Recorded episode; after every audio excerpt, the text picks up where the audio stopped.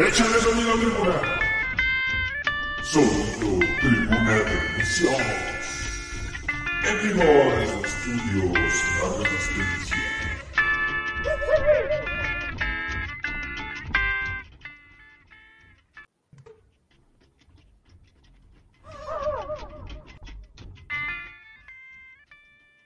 Pues como ya escucharon, estamos acá en Estudios La Resistencia.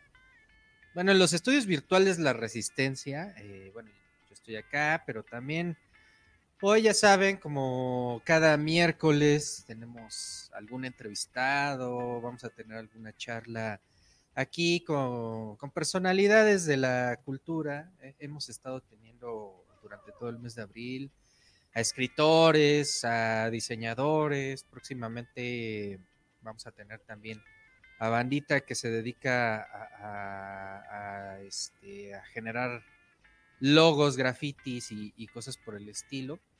Pero hoy, hoy, pues tengo otro invitado en este miércoles 19 de abril, ya saben, acá con el Tribuna de Necios, con el Bufalín Tatanka, que los acompaña por acá en este su show cómico, mágico, musical de confianza, que disfrutan, pues ya saben, los lunes en, spaces de Twitter, donde pues, hablamos más de política y esas cosas nefastas. Y en los miércoles, pues ya estamos implementando las entrevistas, porque pues, no podemos vivir nada más de estar hablando bien o mal del peje, pues también tenemos que promover la cultura y justo el Tribuna de Necios busco pretende ser uno de esos espacios porque pues se nos murió hace, hace un mes el foro Alicia, entonces pues ya necesitamos eh, generar nuevas escenas aquí y, por eso hoy, hoy tengo de invitado especial aquí al querido Alex Nirvano, bienvenido Alex Nirvano, el, el CEO, creador de una marca que poco a poco se ha estado haciendo reconocida en el mercado digital llamada Hoy Toca Concierto y cuyo concepto me parece bastante interesante. Me parece de, esa- de esos que al menos yo no había visto tan especializado en, en los últimos años. Y en este caso, pues es, es precisamente dedicarse a pasarse la chingón. Yo digo que el Nirvano siempre se la pasa chingón en, pues, en los eventos culturales y musicales de esta Ciudad de México y que la última vez también ya se expandió a visitar Monterrey y Otras que ciudades. próximamente también vayas a estar en, en Guadalajara con los Corona Capital. Pues bienvenido Alex Nirvano aquí al Tribuna de Ñeros. ¿Cómo estás? Muchas gracias, mi querido Búfalo Tatanka. Un gustazo. Yo te conozco diferente, pero un gusto, amigo. Muchísimas gracias por la oportunidad de estar aquí, convivir un rato y platicar un poco de todo este mundo y universo que son los conciertos y los festivales en México, que hoy en día están, aparte de que están de moda y están en boga, hay para todo y para todos, amigo. Que después de la pandemia como que Ocesa se volvió loco, ¿no? Y, Pues mira, es, es- es bastante curioso, sobre todo que le echamos la culpa a Ocesa, pero yo creo que va más dirigido completamente a toda la industria. O sea, son todas las, todas las partes de, de los promotores, de todos los, los organizadores, y aparte, pues la misma gente, ¿no? La misma gente se la pasa exigiendo, se la pasa pidiendo a las bandas, se la pasa solicitando que haya más conciertos y que más fechas. Y bueno, desde el momento en el que tú, cualquier banda, cierras, haces un, por decirte algo, un, un este, no sé, un Blackberry, y en un día se acaban los boletos, pues bueno, la banda dice, ah, ok, quieren más, les damos más, ¿no? Y las mismas bandas, pues digo, como sea, estuvieron inactivas un par de años, dos o tres años, y pues digo, todos tenemos que comer. Entonces, yo creo que está como mal catalogado que le echemos la culpa a César, aunque sí, sí es mucho su culpa, pero pues esta industria mundial está explotando porque pues la misma gente lo está pidiendo. La misma gente está pidiendo que, bueno, pedía que volvieran los conciertos. Yo me acuerdo que, pues, el último, al menos aquí en México, antes de que pues, ya no cerraran las puertas por completo, fue el Vive Latino de 2020, que la gente, pues, está muy temerosa en ese momento de, ir a estos eventos masivos por contagiarse y pues de repente de ahí pues también hubo un contagiadero masivo bien cabrón. Yo me acuerdo ir a, ese último concierto. ¿Tú, tú llegaste a ir al, último concierto antes de la pandemia? Por supuesto que sí, hermano. Sí, estuvimos allí escuchando a Guns N' Roses. Bueno, no, en realidad el cierre de, de esa época de conciertos antes de la pandemia fue con La Chona, güey. Fue la última rola que se tocó antes en vivo, antes de que empezara a explotar la pandemia. Que fue el domingo, no recuerdo el día, fue domingo antes de terminando el segundo día del Vive Latino, después de Guns N' Roses, tocó Tucanes de Tijuana, abrieron con un par de rolas, tocaron La Chona y a su cierre repitieron La Chona y fue cuando explotó y todo el mundo se volvió, bueno, nos volvimos locos nos emocionamos, bailamos, compartimos de todo, cerveza, saliva, baba, todo. Y bueno, el lunes entró la pandemia. Entonces ahí fue cuando todos dijimos, ya valió madres. Porque pues sí, muchos pensamos que íbamos a salir contagiados y que iba a haber ahí como muchos temas de, pues de salud, ¿no? Con, el, con esta última rola de, con esta última loquera que hubo de, antes de la pandemia. Pero fíjate que, aunque parezca mentira, las estadísticas dicen que de ese Vive Latino no hubo absolutamente ningún contagiado. Órale, qué loco, porque... Sí. Después de eso... La Secretaría de Salud lo, dio a conocer. Estalló como, como tacha después de eso, güey. Sí, pero no fue culpa del Vive Latino. Ah, sí, yo, yo sé. Pues, culpa del metro. los trabajos son los de los contagiaderos. Culpa de la movilidad en el metro y esas cosas. Sí, sí, sí. Pero ya, ya parece entonces, ya existía Hoy Toca Concierto. Claro, sí, bueno, Hoy Toca Concierto. Afortunadamente ahorita está, acaba de cumplir seis años. Eh, el pasado mes de febrero cumplió seis años la, la plataforma y bueno, en el transcurso de estos seis años pues, se ha ido posicionando poco a poco. Este, todavía no tenemos un, número de seguidores bastante amplio, pero tenemos bastante movimiento, estamos en todos lados. Como bien mencionaste al principio, pues nos la pasamos en, festivales en todo, en todo el país. Vamos a Tijuana, Monterrey, Guadalajara, Puebla, este, Querétaro, o sea, estamos por todos lados, ¿no? Estuvimos en Tulum eh, a principio de año, en, en, el Sama, que fue como una prefiesta del Tomorrowland, o sea, estamos por todos lados y bueno, estos seis años han ido haciendo que el flujo y, y la cantidad de gente que está ahí con nosotros, pues vaya, pues vaya sumándose y bueno, se ha hecho una comunidad, la verdad, bastante grande, con muy buenas amistades, hoy en día, cada que hay un festival, bueno, se. Oye, pero tú dices que, casi no tienen seguidores y ya tienes 46 mil, no manches. Al menos en Facebook ya, ya, ya, ya podrías generar ahí tu, nicho, ¿no? El para las chelas, ¿verdad? sí, no, este, bueno, sí hay mucha, mucha comunidad. Afortunadamente, toda es este toda es cautiva y toda es orgánica, no hemos este, todavía abusado del compro de seguidores ni nada de este tipo de cosas, pero pues, se ha ido, empezó pues ya sabes, ¿no? Con los amigos de voz en voz y bueno, conforme ha ido creciendo, pues la gente es la que se ha estado acercando a nosotros, es la misma gente la que se acerca a la, plataforma y pues empieza a compartir con nosotros sus vivencias, sus comentarios, su, todo, todo lo que venimos haciendo, porque pues al final de cuentas esta plataforma más que un medio de comunicación, que es lo que manejamos, que es la difusión, la promoción, la cobertura, es un estilo de vida en el que nosotros compartimos cómo vivimos la música y los conciertos. Y nos gusta que la gente, los concierteros, a como les llamamos, bueno, les llamo, se hagan de esta práctica de compartirlo. ¿De compartirlo en redes sociales o de compartirlo con, sus... No, de compartir como la vivencia. Por ejemplo, tú, tú vas a un concierto, eh, ahora que estuvo Placeo, ¿no? Hace un par de días en, en, el, en el Lunario del Foro Sol, que, que pues tú sales y llegas a la oficina y dices, no, pues güey, fui a un concierto, estuvo bien chido, bla, y se lo platicas a tu compa, ¿no? Y dices, ah, pues ahí se quedó, ¿no? Y tu compa dice, ah, qué chido fue el concierto. Pero nosotros lo que hacemos es nosotros platicárselo a la gente, ¿no? Y la gente nos escribe y nos dice, ay, yo estuve ahí, güey, subo fotos y, y bueno, esta, esta parte de la comunidad de repente, cada que nosotros asistimos a un festival, hay como un grupo de WhatsApp ya de concierteros, o sea, como de la gente más activa de la página, que se organiza para verse en el festival. Entonces, de repente, no sé, voy a un Vive Latino, voy a un Corona Capital, a un Emblema, a un Tecate para el Norte, al que quieras, y te empiezas a encontrar con la comunidad de los concierteros. Te saludan, te toman fotos, oye, tómate una foto conmigo y la comparten. O sea, se está haciendo como una comunidad que se esmera en como compartir todas las vivencias que, es, que hacemos en la música y en los conciertos. A huevo, a huevo. Oye, y, o sea, ¿cómo te surge la idea? ¿En qué año? O sea, porque tú y yo que nos dedicamos medianamente a, los medios de comunicación y hemos estado también pues de ese lado de, la parte de conciertos, eh, pues hay un chingo de páginas. De hecho, hasta ya voy a, voy a, meter mi solicitud o esa. La tuya.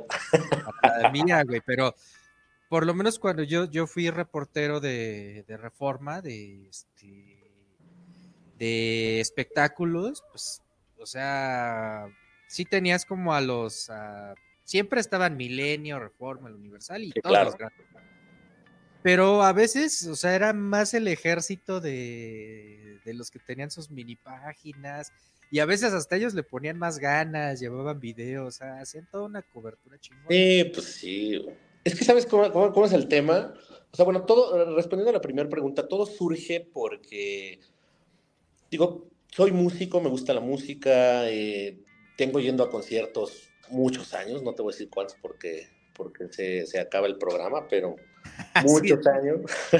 No me digas que estuviste en el de Puebla de Queen, todo está No, pero cuando Chabelo estaba en la secundaria, ah, tengo yendo a conciertos desde los 90, desde los años 90. Entonces, pues bueno, después de 15 años, 18 años de ir a conciertos, pues ya, ya pesa, ¿no? Entonces de repente dices, uy, pues qué onda, ya me cuesta mucho trabajo ir a conciertos, ya ya no puedo ir a todos los conciertos.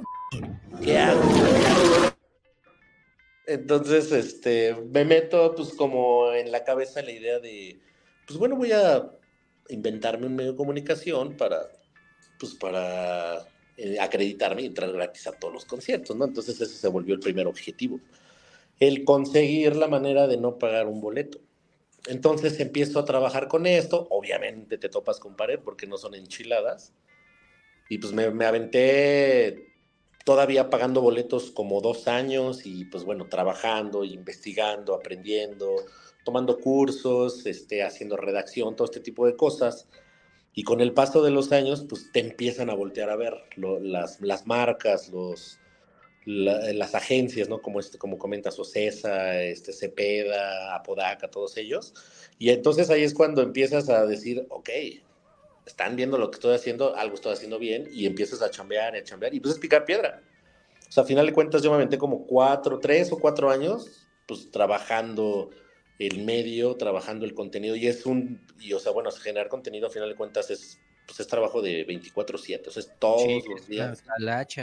Sí, todos los días yo tengo que tener publicaciones, y si voy a un concierto tengo que subir mi, mi cobertura y tengo que hacer la promoción del evento, o sea, es para gente que está decidida a dedicarle mucho tiempo porque pues, se vuelve una chamba, ¿no? Pero es una chamba que no te paga nadie. Y ya, pues con el paso de los años, pues empiezas a tener el beneficio que es poder ir a los conciertos, ¿no? Pero entonces ya se vuelve, o sea, ya dices, ya quiero ir a este y voy a ir, pero ya tienes una responsabilidad, porque yo ya no nada más es ir y echarte tus drinks y echar desmadre Tienes que ir, tienes que llegar a cierta hora, tienes que hacer todo un tema de acreditación, tienes que meterte pues, a trabajar, hacer tu cobertura, sales, en la noche haces tu, uh, o sea, proyectas tu cobertura, la subes a tus, a tus plataformas y entonces tienes que mandarle testigos a, a, esta agencia. Entonces la agencia ya lo revisa y dice, ah, ok, sí fue a chambear. Entonces se vuelve un trabajo y pues todo, todo el tiempo te lo están te lo están checando, ¿no? Pero pues, tienes un beneficio, nada más que pues, también tienes una responsabilidad. Con todo poder conlleva una gran responsabilidad, como diría el tío Ben.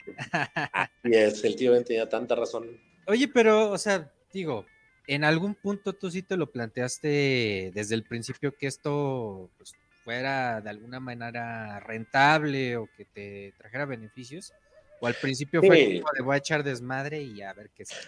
O sea, bueno, siempre empiezas con, con, lo bueno, ¿no? O sea, te visualizas así como que, ay, sí voy a pedir y voy a, ir, voy a ir a divertirme a todo lo que quiero y va a venir Foo Fighters y yo sí quiero estar en el VIP con ellos, ¿no? obviamente no existe, eso no pasa. Y, y pues sí, lo visualizas como tener un beneficio y como tener tal vez güey, voy a ser millonario y voy a tener un chingo de seguidores y pues voy a, voy a agarrar a Vans y que Vans me regale ropa y entonces voy a vivir de la ropa que me regala Vans, de lo que me pagan mis concierteros, de lo que saco en YouTube, ya, ¿no? Sea, te haces tus sueños, tus sueños guajiros, pero pues no, realmente no funciona así, no es tan sencillo. Y bueno, hoy en día que está como en boga todo este rollo de, de los youtubers y los tiktokers y todo este, que de repente estás viendo que gente por hacer nada está ganando mucho dinero. O sea, si te pones en la cabeza como... Por pues, vender fotos de patas. te voy a mandar unas a ver si me pagas algo. Órale. Entonces, este, pues bueno, lo visualizas, pero pues realmente es... Usted ha tenido pláticas con muchas, charlas con muchas personas acerca de eso, que de repente ¿qué tanto puede valer la pena el, comprar seguidores y ser un TikToker? Y, ay, sí, que voy y como flautas gratis por, por enseñarte que las flautas, o sea, este tipo de cosas que hacen mucho, ¿no? O que suben como videos pues, un poco más con temas sociales, con un contexto más, más de la generación entre 20 y 30 años, que pues se sale de los contextos de muchas personas, o generar contenido que pues es apto para todo el mundo, ¿no? Que es lo que nos toca hacer a nosotros porque como ahorita estábamos viendo ahí en la página, o sea, me fui a ver a, Placebo y fui a ver a los Smashing Pumpkins, pero me tocó ver a Daniela Romo, me fui a ver a Grupo Firme. Eh, tengo un amigo que, que, estimo mucho, que lo mandé a ver a Napoleón y no quiso y tuve que ir yo, entonces... Oye, ¿cómo, fue eso de ver a Napoleón? Yo, pues te conozco, pues eres un tipo que es rockerón, que justo por eso pues, te pusieron el Nirvana. Claro, claro. Sí, sí, sí, sí. Sí, bueno, eso del Nirvana es una historia bastante entretenida. Ah, ahorita no las vas a contar. Pero bueno, pues este, en alguna, alguna, alguna ocasión, perdón, eh, hay veces que se te juntan las coberturas, que tienes dos o tres eventos en un día y pues obviamente no puedes hacerlo. Ahorita yo ya tengo un, un pequeño equipo de trabajo que me ayuda a hacer coberturas, pero invariablemente si tengo dos o tres eventos no tengo a quién mandar, entonces tengo un amigo que le, le dije, oye, ¿sabes qué? Tengo un evento que siempre me decía, invítame a un concierto, invítame a un concierto, porque todo el mundo cree que tenemos los boletos aquí así, ¿no? Entonces, güey, ¿sabes qué? Tengo una cobertura y no la puedo cubrir. Te lanzas. Dijo, ah, sí, güey, ¿a quién es? Digo, pues ese a Napoleón en el, de su, último, de su gira de despedida en el Auditorio Nacional. Y pues no nada más me mentó la madre, sino que ni no quiso ir. Y después me lo reclamó, güey. no, ya sabes. Pero bueno, o sea, eh, a final de cuentas a nosotros nos toca pues eso, ¿no? O sea, de banda Recoditos, ir a Tecatepal Norte, ver a los Foo Fighters, ver a Daniela Romo, ver a Mijares y, y a eh, o sea, todo. Tienes que estar en todas partes, en todos lados. Y de repente, pues a mí tal, vez no me gusta el reggaetón, ¿no? Que obviamente no me gusta, pero me dicen, oye, no, pues este va a estar, no sé, el Bad, Bad Bunny. Y yo así de, oh, pues bueno, vamos, ¿no? Entonces, pues bueno, afortunadamente tengo una persona que hace las coberturas de reggaetón y pues se lanzó bien feliz porque pues ese boleto estaba imposible, pero se lanzó y hizo la cobertura. Pero nos toca hacer de todo, tal cual. Oye, ¿cómo, cómo le fue en el, en el concierto de Bad Bunny a tu colaborador? bien, bien, bien. Una reportera, una chica reportera, pues le fue bien. Eh, afortunadamente la, la zona de prensa fue en las gradas un poco arriba. Tenía muy buena visibilidad con los boletos. Y hubo un tema ahí con los boletos. Este, pues no voy a echarle tierra a nadie, pero sí hubo un tema ahí ah. medio complicado. pero sí estuvo ahí como estos de Master, se metieron ahí en una bronca y, y alguien por ahí sacó unos este, boletos este, como para falsificarlos y entonces eh, no sé, hubo ahí un chanchullo muy raro, mucha gente se quedó afuera y hubo mucho relajo, pero al final de cuentas fue como un poco aislado el tema porque estamos hablando de 1.500 personas, o sea, no fue, digo, tomando en cuenta que fueron 35, no, 65 mil personas, una cosa así, o sea, es, es nada, ¿no? Pero pues obviamente pues hicieron mucho ruido. Entonces, a, a, ella le fue muy bien, la cobertura estuvo muy padre, se divirtió mucho y, y pues todo bien ahí con el conejo ese malo. Con el conejito malo. Oye, y este. O sea, ¿te has topado, por ejemplo, con que, pues de pronto, no sé, eh, ¿cuál es el concierto más difícil que, ya esté sobresaturado y que hasta Ocesa te diga, mijo, pues casi casi nada más vas a ir tú, ¿y por qué motivos? Sí, bueno, eh, en el caso, en el tema de las acreditaciones, muchas veces nos toca a los, a los reporteros, a, a los medios, que, que, no nos den acreditación. O sea, todo va conforme a la venta, al management de la banda, al, a los lineamientos que tienen. O sea, sí nos ha tocado que de repente, no sé, por decirte a alguien, este, ¿quién? Mm, ay, no se me ocurre alguno. Eh, por ejemplo, ahorita con, eh, con estas chicas de, de, de Wetle, de Wetle, sí, que sí, sí. estuvieron en el, en el lunario, eh, estábamos en una lista para, para, acreditación, estábamos acreditados, pero al final de cuentas hubo un tema ahí con, con el management y cerraron la, la prensa, entonces pues nos dieron la noticia, ¿sabes qué? Pues no, no nos permitieron dar prensa, entonces este, pues vamos a compartir este, que el, el, ¿cómo se llama? El material fotográfico y de video para que ustedes este, hagan su, su, cobertura remota, ¿no? Entonces no, nos, no tuvimos oportunidad de ir, pero bueno, uno siempre tiene ahí la carta sobre las mangas. Yo tenía una, una persona que iba a asistir, entonces fue la que me, me apoyó con esas grabaciones para hacer la cobertura. Pero pues, siempre estamos expuestos a que nos digan que no, a que nos digan que sí. Por ejemplo, ahora que fue Billie Eilish, que se cayó el cielo y hubo una tormenta y se inundó ¿Tú estuviste todo. ahí ese día de Billie Eilish? Sí, estuvo, estuvo, estuvo entretenido, o sea, terminé empapado. la carpa de prensa se cayó con el granizo. Eh, nos mantuvieron ahí mientras se decidía si se posponía o se cancelaba el concierto. Y bueno, al, más o menos a las once y media, cuando ella salió a dar el anuncio de que no se iba a llevar el concierto, nos dijeron que ya no iba a haber acreditación. Entonces, bueno, pues ya mojados y desesperados, pues nos tuvimos que ir. Desafortunadamente yo ese día viajaba a, al día siguiente viajaba a Monterrey y la acreditación fue para el concierto al día siguiente y pues ya no pude asistir a, verla en el Foro Sol, ya me tocó verla allá en Monterrey. ¿Y qué tal estuvo ese show de Billie Eilish? De la Billie, pues fíjate que es bastante interesante. Eh, me gustó mucho. Eh, trae, es una chavita que trae mucho power. La verdad está muy bien producida. Y, y, bueno, como artista, bien. Bien. Tuve oportunidad de verla hace unos años en un Corona Capital. No recuerdo cuántos, unos cinco han de ser, cuatro o cinco años. Y estuvo bien, estuvo padre, pero pues todavía como que estaba más chavita y traía ahí como nada más un, una rola ahí muy, la de Bad Boy, Bad Girl, una cosa así. Este. Bad sí, Girl, ¿no? Guy. Bad, Bad Guy. Guy. ajá, esa. Y pues ya estuvo bien, pero pues ahorita ya se le ve la madurez como, como artista, ya trae mucha producción, ya trae un, un, show muy bien armado y pues la verdad es de que se ve que le trabaja, le trabaja sabroso. Sí, sí, sí, pues su, todo, su hermano es el productor Fineas, ¿no? Sí. sí, sí, sí, trae mucho, mucho ahí, mucho, mucho que decir. La verdad es muy buena.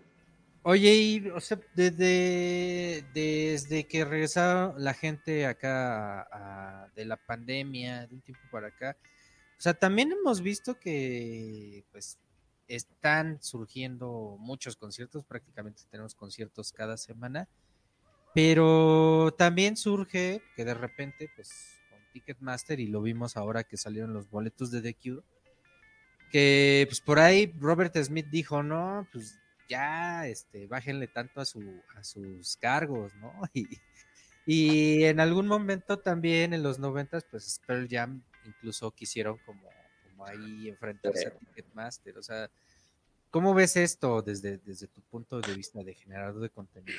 Bueno, como, como conciertero y bueno, como administrador de un medio de comunicación que me toca ver a todos los concierteros, a toda esta comunidad que sufre, o sea, que de veras en el chat que tenemos reciben quincenas para pagar boletos, literal. Te puedo decir que sí es un abuso, sí está, está muy manchado lo que hace Ticketmaster, pero no solo es Ticketmaster. No sé si te vas unos años atrás, hubo una, una unificación que hizo Ocesa con Live Nation. Live Nation es la, la sí, productora sí. más grande de Estados Unidos. Cuando hacen esta unificación, sacan a, a CIE, al, grupo CIE, que es donde estaba Televisa metido y todo este rollo, y es donde, donde estaban compartiendo eh, como como parte de, de, esta sociedad con Ticketmaster. Entonces, obviamente, como si sale, se queda Ticketmaster y Ticketmaster toma un poco más de fuerza porque nada más quedan tres socios, que es este Ticketmaster, que es este Ocesa y es este y es Live Nation. Entonces Live Nation se queda con el 51% de todas de, las acciones y es, la, es el que manda. Y entonces a raíz de eso empieza a haber una evolución, empieza a haber una mejora en todos los festivales, en los conciertos. O sea, ya ves agua en los baños, ya está más limpio, ya hay más seguridad, ya hay muchas cosas. Que sí, papel, aunque parezca mentira, güey, agua, porque de repente entras al baño en un fest en un Vive Latino a las 6 de la tarde y ya parece Oye, ¿a, ti no te tocó los Vive Latinos de pues, los primeros, cuando literal ibas a la guerra, güey? Sí, sin fusil, güey, porque sí estaba cañón. Sí, sí, sí, afortunadamente tengo historia de todos los Vives Latinos por ahí me faltó uno o dos en el 2006-7 que estuve fuera de México, pero tengo todos los vivos latinos. Y, este, y bueno, entonces eh, todo este rollo empieza a, a, convertirse en que, bueno, si quieres agua, si quieres papel, si quieres seguridad y si quieres mejores conciertos, mejores audios, mejores venues, pues todo cuesta. Entonces, ¿qué es lo que va a pasar? Pues que todo se refleje en los boletos. Es así de sencillo. Porque obviamente Ocesa, un Ticketmaster, nunca le va a perder nada jamás le va a perder a nada. Entonces, todas estas, estos lujos, estos privilegios que de repente vivimos en un festival, en un concierto, pues se ve reflejado en los boletos y pues en los cargos. Porque pues sí, sí, sí está chafa, pero tiene un porqué, no siempre es tan malo. La verdad es de que han estado haciendo como buenas cosas. O sea, hay cosas que sí no, por ejemplo, no sé cómo están los boletos de Madonna que vienen en enero, pero la última vez que tocó Madonna aquí, los boletos costaban 12 mil pesos. O sea, es una barrabasada pagar 12 mil pesos por ver a Madonna, ¿no? Pero digo, cada quien los paga. Y el problema aquí es que la gente los paga, güey. Ahorita que viene la semana que entra estas chicas de Blackpink, o sea, había boletos de 45 mil pesos. ¿Qué dices? O sea, güey, ¿quién los paga? Pues los compraron, todos los compraron y fueron los primeros que se acabaron. Entonces, pero pues, esos boletos son, digamos, los que, o sea, los que vende Ticketmaster o en la reventa. No, son de Ticketmaster. Lo que pasa es de que, pues obviamente, como siempre es negocio vender el VIP, el Plus y todo este tipo de cosas, en los conciertos últimamente están haciendo secciones donde tienes el privilegio de, de que cuando el artista sale por la pasarela, pues te queda a dos, tres metros y esos lugares los están vendiendo pues en cantidades excesivas que la gente está pagando. Hubo, hubo ahí una anécdota muy curiosa ahora que fue el Corona Capital hace unos meses. Abrieron una zona que era como, bueno, estaba como la zona plus, pero dentro de la zona plus abrieron una, una carpa que era como la non plus, no me acuerdo cómo se llamaba. Y haz de cuenta que te vendían la mesa. Había nada más ocho, ocho o diez mesas y cada mesa era para de 8 a 10 personas y cada mesa costaba 70 mil pesos, más consumo. O sea, ya tenías tu, ya habías pagado 4 mil pesos o 5 mil pesos por tu abono, este, plus, y luego te juntabas con 10 compas, bueno, con 9 compas y comprabas una mesa para tener así como una vista perfecta, pero pues estás pagando más o menos 15 mil pesos por un boleto y consumo o sea, bueno, más consumo. Y, y cuando salió la gente dijo, güey, no manches, ¿qué es esto? O sea, ¿qué les pasa? ¿De dónde? Puta, en dos horas acabaron. Entonces ahí es donde está el problema. Si la gente lo paga, pues o sea, Si la gente lo paga, sigue, sigue pues siendo business. pues sí. Mientras la vanidad sí, sí, amigo. Pues es que pague. está cañón. O sea, tú ves un concierto el que se te antoje y dice, no, los boletos se empiezan a vender mañana a las 11 de la mañana y a las 11.15 ya no hay boletos, pues ¿qué hace la gente? Ah, no, pues sí, sí gastan, güey, sí tienen dinero, ábranles otra fecha, súbanles el precio, métanles, la gente lo paga, la gente lo paga. Que aparte eh, el truco está bien cabrón, ¿no? Porque siempre te venden los boletos antes de la quincena para que te agarren sin paro y, dices, pues chingue su madre, tarjetazo a la verga. Sí, pues sí, hasta crees que no. Y bueno, por eso es este, pues, siempre las preventas precisamente con, con bancas que saben que pues todo ese dinero, todas esas comisiones son para ellos. Es un negociazo ese rollo, la verdad. ¿Alguna vez te has hecho el, el ejercicio de entrar a, a, un concierto o a un festival y decir, bueno, más o menos es tanta gente, tantas personas se toman tantas chelas, se, venden tantas pizzas, se venden tantas cubas. O sea, has hecho como un ejercicio de cuánto dinero sale en un concierto una noche. Fíjate que no he hecho el ejercicio, pero en el último Corona Capital, pues yo iba con mi vasito, y ya lo quiero tirar, y llego con las chavas que están vendiendo las cervezas en su carrito, generalmente ahí como en medio de la multitud, y veo que tienen como la bolsa al lado, ¿no? Digo, oye, ¿te puedo tirar aquí mi vaso? Y me dice, no, no, no, no, no, esa bolsa es nada más para que nosotros tiremos nuestras latas de cerveza, ¿no? Y yo, ay, chinga, ¿y para qué? ¿O qué? ¿Las juntan o qué? Me dice, no, es que nos las cuentan. Entonces nosotros tenemos que llegar con nuestras latas de cerveza para que nos cuenten cuánto vendimos. Y a partir de eso, pues, o sea, hasta los vasos les cuentan, güey. Sí, sí, sí, es, es toda una industria y, y, hay muchísima gente atrás de un concierto, un festival. Y se maneja dinero como no tienes idea. O sea, tú sufres porque te gastas dos mil pesos en un concierto. Puta. O sea, a un concierto le entran millones de pesos, pero 20 millones de pesos le entran a un concierto. O sea, es mucho dinero. Que pues todo también se reparte para todas partes, ¿verdad? No, no, no es que todo se lo queden ellos. Pero pues échale una gira de, de ocho, ocho conciertos de Metallica. Que aparte estuvieron bien caros los boletos también, ¿no? O sea... Sí, están imposibles esos boletos. Yo no compré, no compré boletos para esas fechas. A ver, esperemos que, que el trabajo siga dando frutos y nos manden. Huevo, que te manden allá. Sí, pues sí, pues de repente, pues, digo, no, obviamente, pues ya no, ya no tengo la práctica de comprar boletos. O sea, ya, sí, sí, me ya este, pues hago mi chamba para, para trabajarlo, ¿no? El medio. A huevo.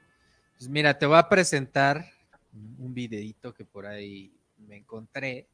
A ver. Sí me gustaría que lo veas y me des tu opinión. Échale, brother. Historia de Kurt Cobain y Nirvana del Universo 27, donde el vocalista se tomó un breve periodo para recuperarse emocionalmente, regresando a los escenarios con más fuerza que nunca. En 1995, lanzaron su quinto álbum de estudio, titulado Reborn. Este álbum incluyó colaboraciones con artistas como Neil Young y PJ Harvey, y les valió a Nirvana su primer premio Grammy, como mejor álbum de rock. En 1997, Nirvana tocó en el Festival de Coachella, donde ofreció un espectáculo inolvidable. Los asistentes del festival se rindieron ante la energía y el poder de la banda, y su presentación es considerada una de las mejores del festival hasta la fecha. En 2001, Nirvana sorprendió a sus fans con un álbum en vivo titulado Life at the Paramount, que fue grabado en su ciudad natal, Seattle. A lo largo de los años, Nirvana continuó explorando nuevos sonidos y colaborando con artistas como Radiohead y Gorillaz. Además, canciones como Elysium y The Last Stand se convirtieron en favoritas de los fans, y la banda siguió llenando estadios en todo el mundo. Güey, me los he perdido todos esos conciertos, güey. Sí, güey. ¿Cómo viste ese, ese videíto de este... Pues muy blasfemo. Multiver mu Museo del Multiverso. Que es no manches, güey. Pero ¿por qué no sacan una foto de su cara de viejito, güey? Todas son del pelo nada más. Sí. Güey, te mamaron. ¿Quién hizo esa cosa para ir a pegarle? Se mamaron. Es, es una cuenta en, en TikTok que se llama Museo Multiverso. Ajá. Donde ponen así, este, pues, qué pasaría en distintos escenarios. Sí, ah, ok, ok, ok, ok. O sea, tiene un porqué esa cosa. ¿Por qué? Exactamente. Entonces, hoy me lo encontré y dije, ah, se lo voy a poner al, al Nirvana. No, si se siente feo, parece burla. Eh, sí, no manches. Su sexto disco, güey, no vamos. Eh. No, cuéntanos, güey. cuéntanos, este, ¿por qué te pusieron el Nirvano? A ver, cuéntanos la historia. El Nirvano. Pues bien, estamos hablando del milenio pasado, allá en los lejanos noventas, años 90. Cuando yo entré a la prepa, pues, siempre estaba tocando la guitarra, ¿no? Entonces traía siempre como mi gorra de Nirvana, mi playera de Nirvana, mi mochila con un parche de Nirvana, como buen gronchero de la época y pues llegaba a la escuela y pues siempre tocaba rolas de Nirvana. Así literal. Entonces la gente me empezaba a ubicar como, ah, el güey que toca Nirvana, el güey que toca Nirvana. Entonces ya, digo, tocábamos de todo, pero pues era como el sello. Entonces ya me sentaba a tocar y siempre me decían, no, pues que toca Lithium y que toca Este, de las viejas, de las nuevas que sacaron ahorita, no me sé ninguna todavía, pero de todas las rolas que había en Nirvana, entonces de repente los, los chavos me empezaban a retar así de, ay, ¿a poco te sabes Aneurysm? Y yo así, pues, ¿cómo no, papá? ¿A poco te sabes, este, no sé, Penny Royalty? Pues, ¿cómo no? güey? Entonces, de ahí empezó a salir el rollo de, ah, no, que el Nirvana, que el Nirvana, que el Nirvana, que el Nirvana, y pum, de repente se quedó el Nirvana. Con el paso de los años salgo de la, de la, de la escuela, me voy a hacer mi carrera, termino mis estudios, todo el rollo, y sigo avanzando en mi vida. Y pues yo me quedé como con el Nirvana, con mis amigos, con mis amigos cercanos. Pero no sé qué será una década después, empiezo como a reencontrarme con, con todos, pues con las amistades así. Y pues todo el mundo me decía Alex Nirvana, ¿no? Y yo decía, ay, pues, pues qué chido, güey, pues, todo el mundo se acuerda de mí, güey, qué bueno. Pero el tema aquí, güey, es que todo el mundo pensaba que Nirvana era mi apellido, como nuestros amigos en turno también que ahí el Manuel y el Cholo están, juran y perjuran que mi apellido era Nirvano. Y ahora, bueno, otra, otra- otro detallito, acabo- acabamos de de ir a una, Papás groncheros. sí, acabamos de ir a una boda el, el fin de semana, ya ves que, que lo comentamos por ahí. Este, pues yo llegué y me dice la chica, oye, ¿cuál es tu nombre? Y digo, no, pues es Alejandro, Alejandro, mi apellido, ¿no? Dice, no, y no estás en la lista. Le digo, ay, ¿cómo no? A ver, enséñame. Y pues no me pusieron Alejandro Nirvano en la lista, güey. Y dije, bueno, soy Alejandro Nirvano, ya, soy yo. Entonces, el paso, con el paso del tiempo, pues me fue, la gente me fue ubicando como con ese rollo y pues se fue haciendo como de voz en voz y bueno, hubo ahí un, un pequeño periodo en, en los 2000 que tenía yo una banda de ska punk y en la prepa hice una rola que se llamaba Alex Nirvano, que todavía existe. Por ahí la pueden buscar en, en YouTube. Entonces, a raíz de esa canción, pues todo el mundo ya dijo, no, pues este güey es Alex Nirvana, y pues ya se me quedó. Y ya, ahora ya, ya prospera ese, ese seudónimo en mí. Oye, güey, ¿y ¿de qué este la plaza escapista Alex el Nirvano? O sea, no Es correcto. Ah, no mames. Sí, desafortunadamente la grabación que está ahí es el primer demo y no se escucha muy bonita, pero pues es un contexto muy gráfico de lo que pasó en esos años. Digo, después lo grabamos bien y ya lo tenemos por ahí, por ahí chido. A huevo, a huevo. Oye, y este, ¿por qué, por qué no decidiste seguir por, por el punk y la música? y- Ay, José, ¿sabes qué? La verdad es que, bueno, qué, qué bueno que mencionas eso del punk. Eh, el tema del grunge, el, el ska, el punk, siempre ha sido como parte fundamental en, en mi vida musical. Y pues bueno, llegó un momento de- en el que pues, tienes que empezar a trabajar para vivir en lugar de vivir en el sueño de, de tocar para, para comer. Y pues una cosa llevó a la otra, pues, empecé a buscar chamba, afortunadamente conseguí pues buena chamba y pues la música se tuvo que quedar de lado, ¿no? Eh, invariablemente, pues digo, tengo amigos musicales y nos juntamos, tocamos, de repente me junto con otras compas y pues echamos ahí el, el, el toquín y todo este tipo de cosas, pero pues ya no lo veo como, como una prioridad porque pues digo, tienes que, tienes que chambear, ¿no? Y tener una banda pues es invertir tiempo, dinero, esfuerzo, desveladas, de todo. Entonces, pues como estilo de vida es muy chido, pero ya como, pues sí, como una profesión es muy complicada la música. Entonces, pues, sí, Sí. se quedó, aparte, Necesitas un buen de varo también. para- sí, un buen de varo, o ser un, o sí, tener un buen padrino, o tener música muy buena y pegar, así como esa rola de solo quiero hacer un, solo quiero ganar mi primer millón. No me acuerdo de la rola de Basile, creo que no sé. Sí, que fue su One Hit Wonder, ¿no? Ajá, entonces, o sea, pues son esas cosas que cuando tienes tu banda dices, puta, nada más con que pegue una ya la hice, pero pues nunca pega ninguna, entonces. Digo, y no nos iba mal, cuando teníamos la banda, la verdad nos iba bastante bien, tuvimos muy buenas experiencias, le abrimos, fuimos este, teloneros del Panteón Rococó, de, de Inspector, de, o sea, digo, estábamos manejándonos en el, en el medio del ska, el ska punk, entonces tuvimos eh, contactos y tuvimos experiencias muy padres, tocamos con muchas bandas muy padres, pero pues bueno, todo se queda como en el recuerdo, ¿no? Porque pues a final de cuentas llegó un momento en el que pues teníamos que comer y empezar a vivir y pues, los gastos y pues ya sabes, ¿no? Así es esto de, de las gelatinas.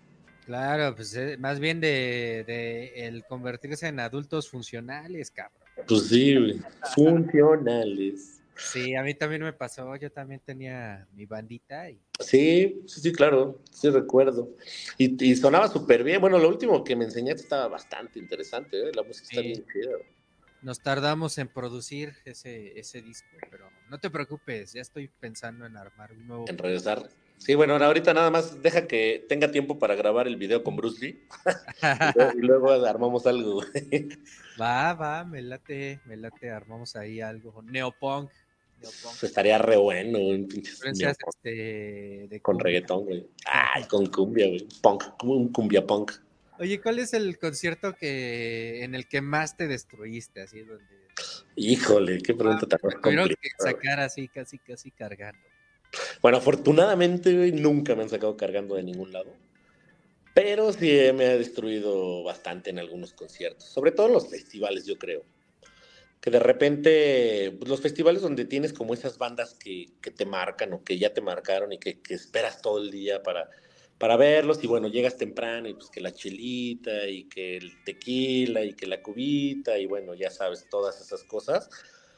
Pues eh, digo, nunca he llegado a los excesos, pero pues sí he salido destruido de eso de que llegas al coche y mejor te duermes y te vas ya como en tres horas porque no puedes ya ni hablar de lo cansado que estás y de lo de los drinks que ya te echaste.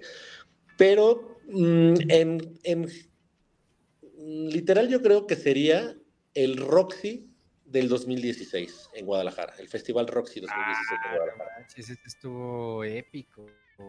Como no, güey, puro grunge, imagínate. Puro grunge, puro grunge. Si no mal recuerdo, estuvo, estuvo Stone Temple Pilots, estuvo Ah. 311, estuvo Live, que pf, es una bandota, estuvo Soul Asylum por primera vez en México, estuvo... eh, ay, no me acuerdo, me falta una o dos bandas que fueron de la época del grunge. Y bueno, y por ahí algunas otras cosillas, ¿no? Estuvo Caifanes y este, Future Island, que estuvo increíble. Ah, Yo creo que ese es el, el, el festival, así, el festival.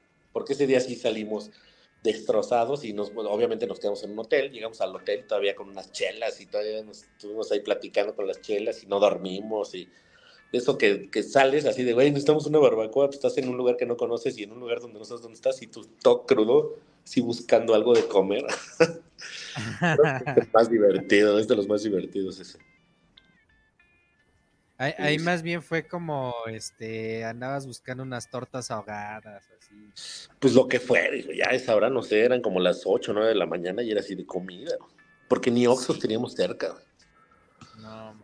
Sí, fue bastante Oye, divertido. ¿y algún concierto en el que pues, te hayan roto el corazón? Porque todos tenemos una historia también de, de algún concierto trágico donde El ¿Dónde corazón. Terminas así cantando tú solo alguna canción. ya tu Este- morra ya apagó el celular y así, güey. Pues yo creo que fue con Ricardo Arjón. Ah, no es cierto. Ah, exclusivo del tribuna. Alex, mi hermano, es fan de Arjona. Primera fila cantando el taxi, güey. No, no, no. De huevo. Este, no, romperme el corazón, eh, creo que no. No, fíjate, en un, en un, este, en un concierto, un festival, no. Es que más bien este ser de luz ya no tiene corazón hace muchos años, entonces ya es muy, difícil. Ya, ya, ya es complicado ese tema de que me rompan el corazón, pero, pero no, historias amorosas en conciertos, no, tengo más historias como divertidas. A ver, una que recuerdes, que digas, no manches, esa estuvo chingoncísima. pues no sé, por ejemplo, el, el, el que se fue llamado Lodopalusa, que fue el Corona Capital del 2014, si no mal recuerdo, Que se inundó, Jack- que Jack tocó Wizard, Jack White, ajá, que fue, un, fue una locura ese, porque, o sea, había un momento en el que para atravesar del escenario de Wizard, no me acuerdo cuáles eran los escenarios, donde estaba Wizard para llegar al otro lado, pues tenías que pasar como por las islas y todo este rollo, y metías, o sea, pisabas y el, el pasto, ves que metían como las estas, eh, pues, que son como unas alfombras, pero con el lodo y el agua, o sea, pisabas y esa madre se quedaba tu tenis, güey. Entonces era así de, güey, no mames", entonces, buscando el tenis ahí en el agua, güey. Todos empapados, o sea, todo, todo mojado, ¿no? Esa fue una, una anécdota muy interesante. Este, ¿cuál, güey? A ver, déjame pensar una chida, güey. Bueno, te puedo contar una que no fue mía, Ah, güey. fue muy buena, güey. porque unos amigos míos, no voy a decir los nombres, eh, pues estábamos ahí cotorreando, echando el cotorreo, echando los drinks y todo el rollo, y pues bueno, de repente se apareció la marihuana, ¿no? Entonces, pues andábamos, eh, pues que vamos aquí, vamos allá, y de repente yo digo, no, ¿sabes qué? Nos vamos a quedar aquí porque vamos a ver a, no me acuerdo quién era, eh, a quién iban a ver, no recuerdo la banda, y dijimos, no, bueno, este, nos vemos eh, aquí en una hora, un rollo así, bueno, total, nos fuimos al otro escenario, regresamos, y cuando regresamos, pues no aparecían, y no los, no los encontrábamos, les marcábamos, no, y nada, nada, ya eran las nueve, diez de la noche, y nada, y nada, y nada, y pues bueno, pues, quién sabe, se han deberido, quién sabe qué pasó, ¿no? Total, terminamos el festival, nos salimos, nos fuimos, nunca pudimos comunicarnos con ellos. Como a las 4 de la mañana me marcan. Y yo así, ¿qué onda, güey? ¿Qué pasó? ¿Dónde están? Y dije, güey, no manches, lo que pasa es que pues estábamos echando los drinks, nos echamos un gallo y nos acostamos a platicar ahí este, en, en los árboles. Y se quedaron dormidos, güey. Y los despertaron los de la basura, güey, así de joven, ya se acabó. sí. Y eran las 3 de la mañana, güey. O sea, los güeyes, ¿qué, ¿qué pasa? ¿Qué pasa? Los güeyes se quedaron dormidos como 5 horas, güey, no es posible. No, y, güey, tuvieron, fue un pedo para que salieran, porque cuando querían salir ya estaba cerrado todo, les preguntaron mil cosas. Salieron y no encontraban cómo salir de ahí. Bueno, ah, vamos, pobres güeyes, pero esa es una de las más divertidas que me ha tocado. A huevo, no, pues es que también a, a veces durísimo, güey. Le da por alocarse. Yo, por ejemplo, la última vez que vinieron los Rolling Stones, yo había comprado boletos para las gradas, pero el, el, lado chido, que es hasta enfrente, las gradas así. Hasta atrás. Y, iba con mi papá, y mi papá siempre ha tenido una habilidad bien cabrona para, para colarse a los conciertos. De hecho, él, cuando era joven, se coló a Chicago, cuando vino aquí a México. Órale, qué chido. Concierto. Se coló también, creo, al de Queen, eh, también allá en Lugo, en Puebla. Y a un concierto de, que, que, iba a dar una banda en, en, en Hidalgo, en Pachuca Hidalgo, no, no, no, me acuerdo cuál banda. Entonces me dice, vente, vámonos por unos drinks, yo te los disparo. Yo había, yo había comprado los boletos. Entonces bajamos. Me dice, vente, vamos ahí a donde está la barrita. Y la barrita estaba como al lado de una de las puertas que dan acceso a General B. Ajá. Entonces nada más había un güey ahí así vigilando y de repente me dice mi papá, vente, vente, vente, sígueme, sígueme, haz, haz como que, como que este... Disimula, fíjate. Y voy atrás de él y yo, pero ¿qué pedo? Dice, no digas nada, tú clávate. Y así. Ya cuando nos dimos cuenta, ya estábamos. Ya estaban en general. Ah, qué chido, güey. En general, en general, ahí echando desmadre. Sí, pues sí, eso sí, hay, hay, hay mil maneras de hacer cosas entretenidas en un concierto. De hecho, por ahí sería como bastante interesante que, no sé si, si a través de, de tu medio o, o, en otro, o en otra situación, pero hacer como un... cómo sobrevivir a un festival o a un concierto, porque hay muchos tips que la gente puede usar y que mucha gente no sabe y que pueden ser como bastante interesantes, sobre todo para las nuevas generaciones, ¿no? Porque nosotros, pues como sé, ya traemos el colmillo. O sea, yo ya hice una cuenta, un recuento de mis conciertos, ya llevo más de mil conciertos, entonces ya, ya me las sé todas. Pues ahí está, güey. Hay todas. que armar un videito así de ocho pasos para...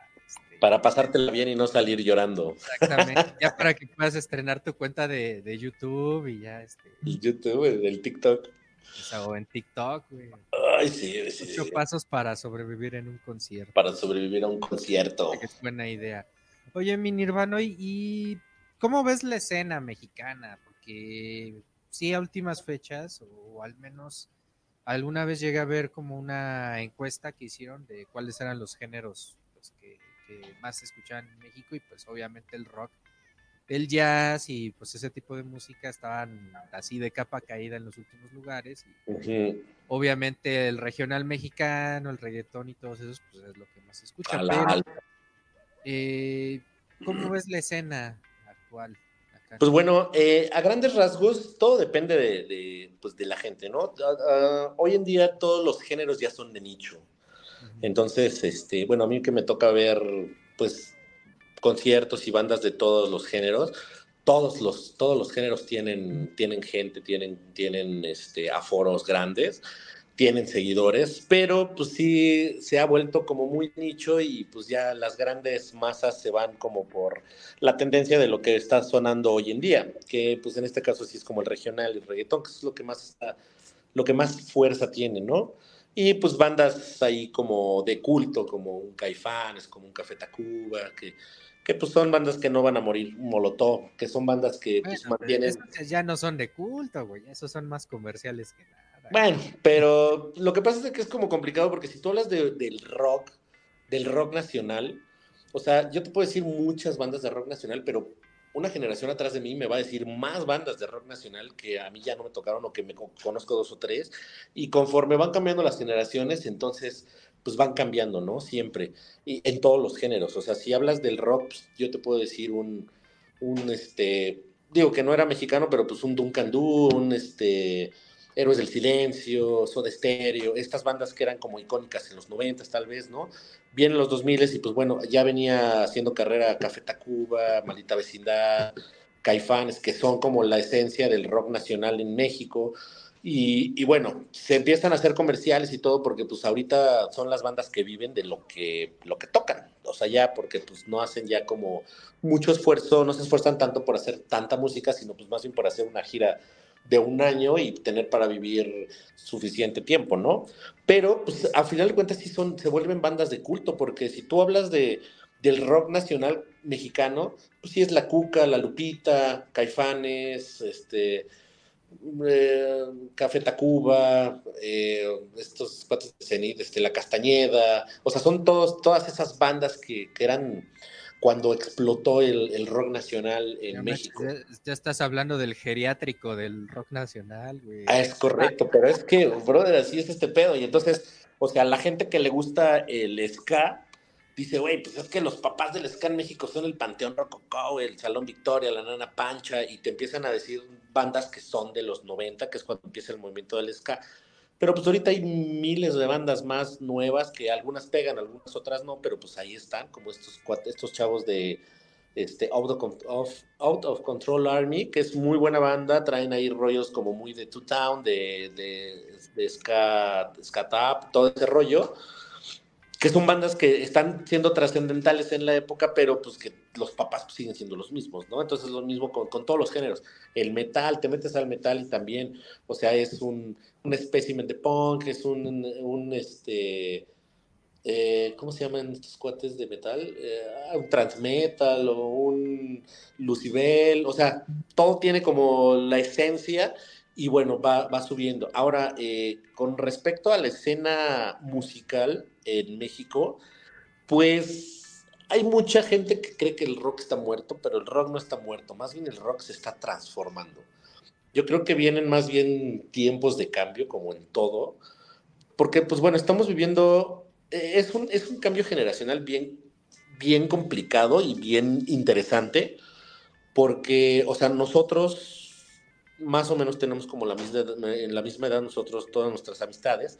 O sea, venimos como de, de la música de los 60, 70 para acá, ¿no? Venimos arrastrando los Beatles, eh, los Doors, Led Zeppelin, todas estas bandas, de Joy Division, los Ramones, todo esto lo venimos arrastrando, pero está llegando como al final de esa época, de esa generación musical, donde ya empieza, o sea, las nuevas generaciones ya es como, sus rolas viejas son de Killers, de eh, de, mm, no sé, Papa Roach, de Limbisky, o sea, ya son... ya, es banda... Que es una nueva generación, güey, que, que, nosotros estamos como llegando a un final de, de, la, de la época ecléctica de la música y pum, y entonces va a surgir como una nueva donde pues todo es diferente, o sea, el rock ya no es como nuestro rock, sino ya su rock es distinto, su rock es ya el indie, ¿no? O sea, tú platicas con un chavito de, de 20, 25 años y es así, no, pues así, una rola así como viejezona que, que escuchaban tus papás. No, pues los Strokes, los... ¿De qué estás hablando, güey? Yo tenía 20 años cuando sonaban eso. Y sí, güey, eso es ese pedo de la generación. O sea, digo, nos, nos suena feo, pero pues los Strokes tienen ya 20 años. O sea, los Killers tienen 20 años. Entonces, un chavito de 20 años, sus papás escuchaban a los Killers, ¿no? O sea, mis papás escuchaban a los Beatles en los 60 Entonces, ese, ese, cambio más bien es como la estructura del cambio de la música. No es que el rock esté muerto o esté muriendo, sino más bien se está transformando en las, para las nuevas generaciones. A huevo, pues ahorita lo más radical son los, este, los, ¿cómo se llama? Los freestylers, creo. Pues hay de todo, hay de todo, hay de todo. Por ejemplo, ahorita uno de los booms que ha sido así como que mucha gente no le entra en la cabeza, pero la verdad es de que sí está haciéndolo, es estos cuates de grupo firme. Que pues es como medio banda con covers y peda y desmadre, pero güey, o sea, aventarte cinco foros soles y hacer lo que esos brothers hacen, pues son enchiladas, o sea, creo que los Tigres del Norte lo andan logrando, pero, o sea, es un movimiento muy fuerte. sí, es un movimiento muy fuerte. No, pues ya sé, os digo, yo fui a ver, tuve, tuve la oportunidad de verlos, la verdad, no es mi onda, me gustó, se me hizo muy bueno el show y todo el rollo, pero pues sí ya es algo que, que pues nos toca ver, o sea, ya nos toca pues convivir con eso, ¿no? Y pues adaptarnos también a eso, porque pues a mí me encantaría que, que viniera, en lugar de todas las bandas que estoy viendo, pues que fuera Radiohead, Pulp, eh, Blur, o sea, todas las bandas que me gustan, que pues ya también cada vez están muriendo más, o sea, ya se nos fueron, ya, ya no tenemos Paul, ya casi no tenemos The Pitch Mode, este, ya se nos se están yendo, se están yendo cada vez más, entonces, pues así es como va evolucionando la música a nivel nacional, bueno, a nivel mundial yo creo también. Pues a ver qué pasa en los próximos años. Pues mira, mi, mi buen Alex Nirvano, la neta fue una plática muy chingona, esta del Tribuna de Necios. ¿Algo más que quieras comentar, recomendar? Este... No, no, amigo, pues mira, todo muy bien, la verdad, muy a gusto. Siempre es un gusto platicar de música, aunque yo sé que no soy el más, el más erudito en la materia. Digo, me considero que sé mucho y me gusta mucho la música y bueno, tengo, tengo también mis formas de pensar con respecto a, a los géneros y todo. Pero bueno, siempre platicar, compartir y, difundir, pues es lo importante. Entonces, muchísimas gracias, hermano, por, por el espacio, por la plática, por el video horroroso que me enseñaste, güey. y este, pues ahí nos andamos viendo. A huevo, no, pues está abierto aquí el Tribuna de Necios para cuando quieras regresar. De hecho, quiero que regreses para que haga, armemos un especial justo de otras temáticas. Eh, hoy fue dedicado completamente a, un toque concierto, pero pensemos en algún, alguna. Sí, Igual invitamos por ahí a alguien más para que sea un poquito más divertido y más controversial la va, va, hay que invitar a alguien que. Sí, al Manuel para que se armen los putos. a huevo. es que es un muchacho, pero bueno. Va, Así amigo. No, pues muchísimas gracias, muchísimas gracias por el espacio, por, la plática, por la charla, muy a gusto. ¿Dónde pues, te seguimos? Eh, bueno, nosotros tenemos, la plataforma es Hoy Toca Concierto, es todo junto. Es arroba Hoy Toca Concierto en, en, Instagram, en Facebook. Tenemos este canal de YouTube que no está muy activo realmente. Tenemos Twitter. Y, y, bueno, próximamente tendremos por ahí el TikTok. Estamos todavía trabajando en eso. Mm, somos un equipo pequeño, entonces no nos damos abasto con, con la chamba, independiente a la chamba, a la otra chamba. Pero tenemos eso y bueno, la página pues es www.hoytocaconcierto.com. Va, vientos, pues váyanse a ver hoy toca concierto para que estén bien informados de todos los conciertos que hay en, México. Y pues, eso. sigan a, la página hoy toca concierto y pues muchas gracias, mi buen. No, muchas gracias a ti, querido amigo. Gracias a Mando un fuerte abrazo y nos vemos el jueves. nos vemos el jueves en el domingo. Gracias a toda la bandita tribunera que estuvo conectado. Ya saben, yo soy el Búfalo Tatanka. Nos estamos viendo y escuchando el próximo lunes. Miren, con esa genial vista. Desde algún lugar en Paseo de la Reforma. Hoy toca concierto. Estamos en, estamos en Mítica. Ah, mira, estamos al sur de la ciudad de Mítica. Pues Cuídense, bandita tribunera, nos despedimos. Y esto fue el Tribuna de Necios. Y pues a mí no me resta más que decirles: ¡Se lo lavan! Hasta luego, gracias. Hasta luego.